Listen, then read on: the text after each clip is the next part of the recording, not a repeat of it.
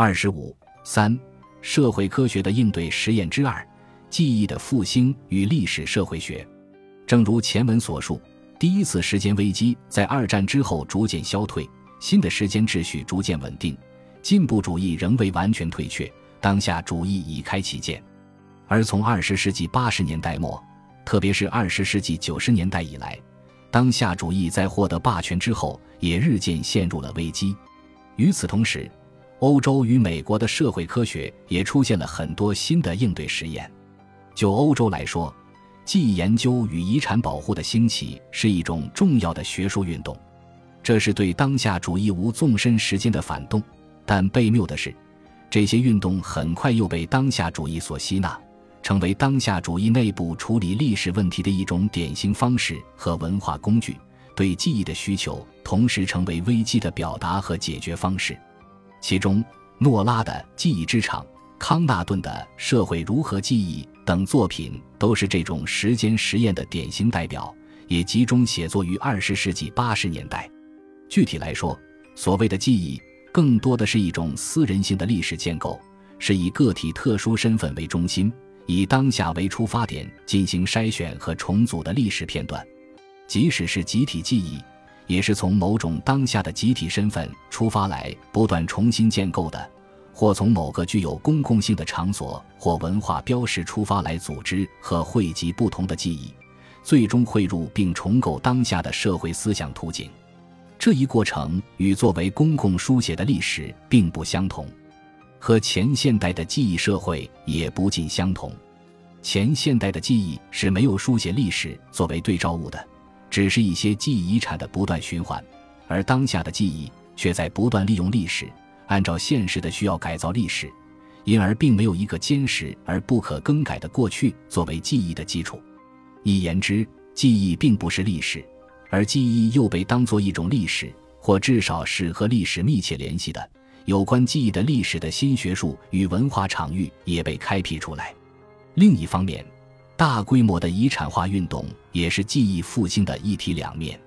记忆的复兴，首先是对当下主义无纵深循环的反动。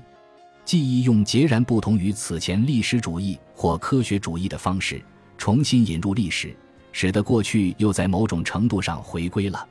当下与过去的联系一度被当下主义阻断，现在又可以通过新的方式被想象，并从此出发重建未来的部分愿景。这种学术和文化运动背后的心理动向之一是受困于当下主义中的主体的焦虑，这种焦虑驱使着人们去重建过去、当下与未来的关系。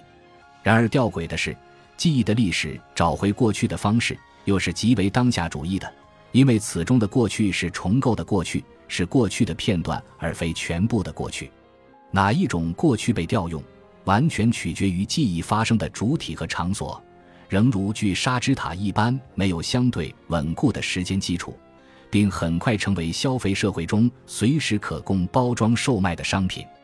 在这一过程中，历史研究者的角色也发生了重大变化。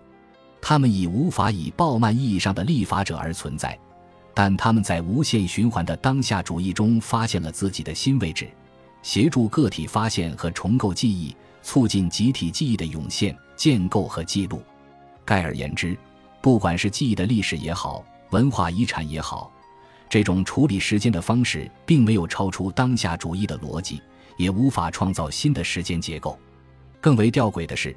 多元记忆的无限生产也许反而会导致遗忘。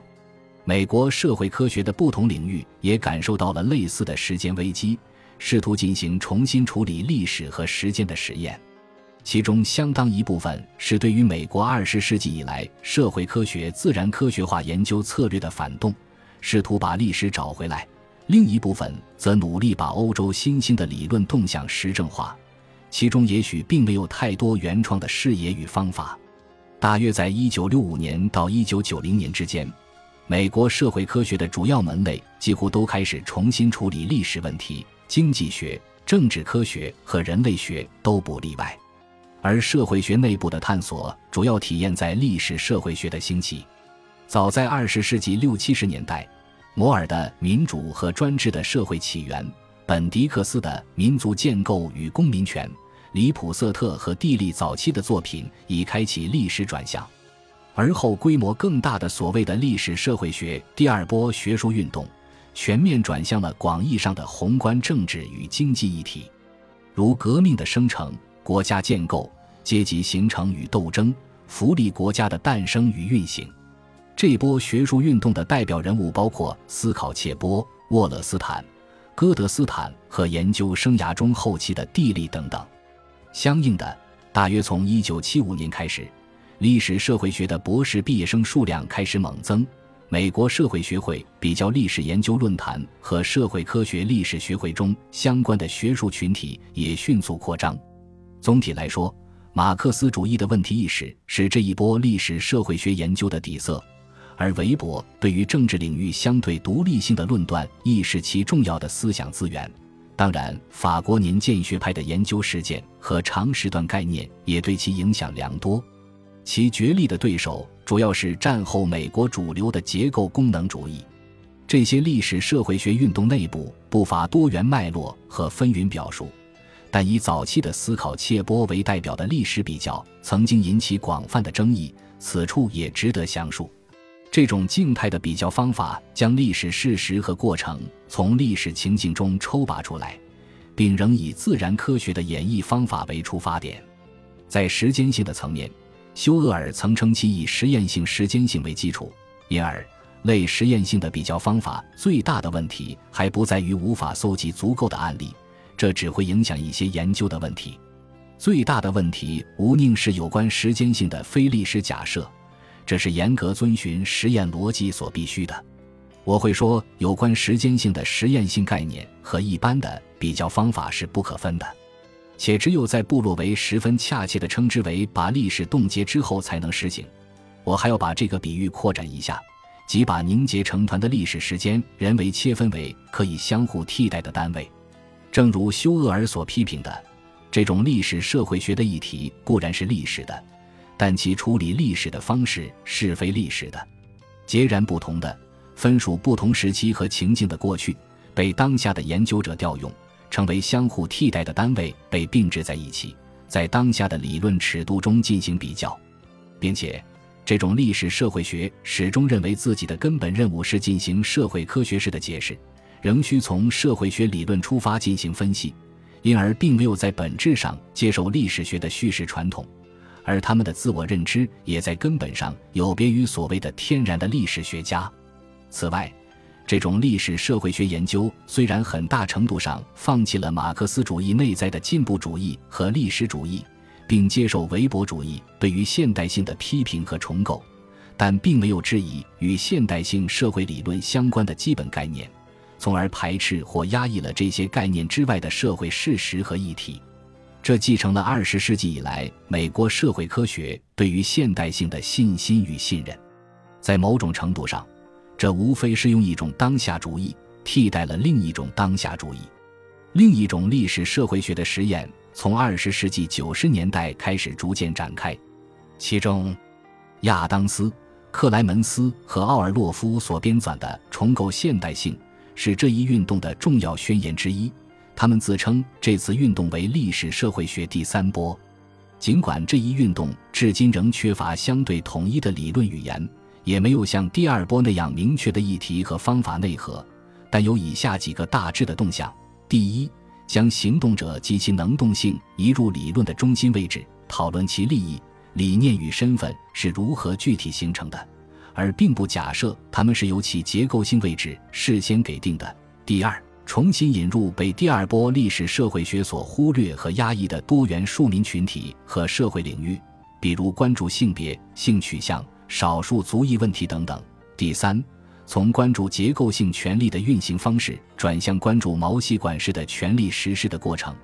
比如研究分类体系的制度化、医疗过程中的话语建构和技术创造的新秩序。第四，从关注政治经济学转向关注宗教、情感。暴力和其他所谓非理性的社会因素，一言之，这也是历史社会学的文化转向。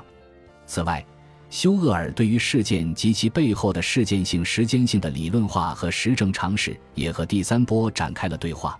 这使得他在历史社会学中的影响甚至超过了他所在的历史学科。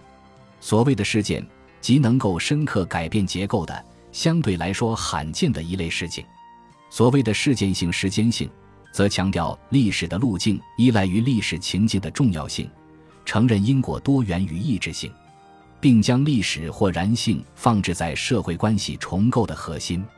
休厄尔以法国大革命中的攻占巴士底狱事件为例，说明在具体的事件中，历史或然性如何耦合，并通过改变文化图式的集体行动来变革结构本身。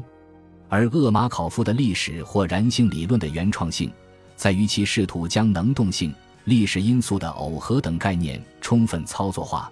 尽管其过于精细的实证化倾向与艰涩的分析限制了其影响。这些探索并非美国学界的原创，远可追溯到本雅明时代，近则与二十世纪七八十年代以来的法国事件理论有隐匿的联系。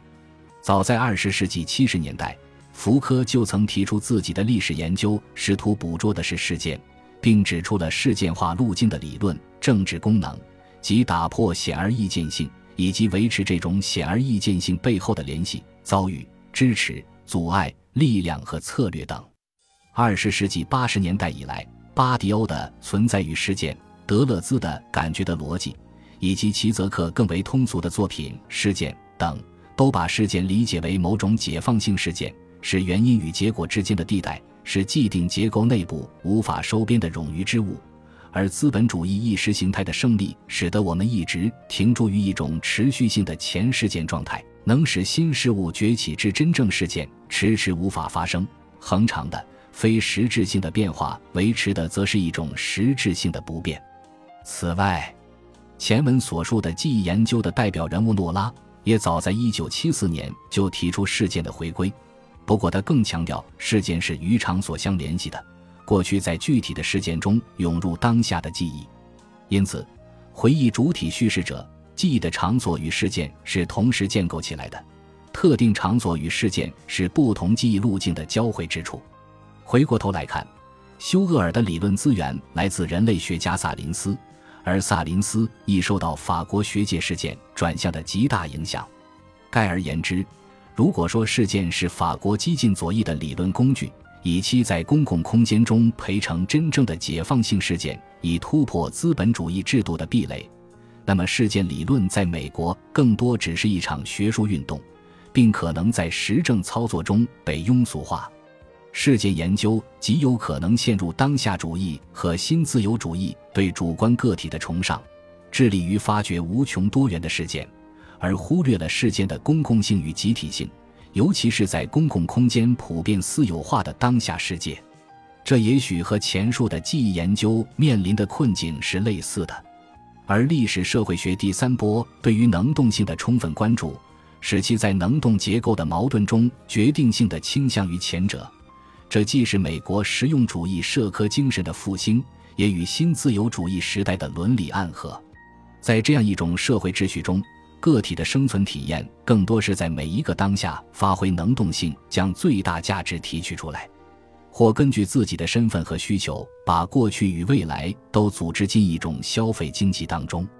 结构作为过去不同历史时期社会关系的层叠积淀，至少在表面上并没有这么强的约束力了。被放逐到实证研究和理论建构的边缘也并不奇怪。而同时发生的文化转向，也从关注文化如何作为社会团结的基础。转向了关注文化如何成为个体或小群体身份的基础和标识，文化因之变成了自由漂浮的能指。当然，历史社会学内部一直以来都有多种实验，比如研究生涯中后期的地利、赵鼎新、拉克曼、斯坦梅茨，以及作品成熟时期的思考切波、自成一格的迈克尔曼，他们都始终注重结构的关系性和情境性作用。并没有转向对文化能动性与多元性的过度庆祝，但令人遗憾的是，特朗普上台之后，尽管历史社会学家感知到了美国社会的巨变，但宏大理论的理想和对未来的期待早已被挫败，实证研究仍陷于当下主义的自我循环之中。历史社会学远未在社会变革的溶液中形成过去。当下与未来之间的革命性连接方式。这是至今我们尚未看到美国社会学出现重大理论突破的原因之一。本集播放完毕，感谢您的收听，喜欢请订阅加关注，主页有更多精彩内容。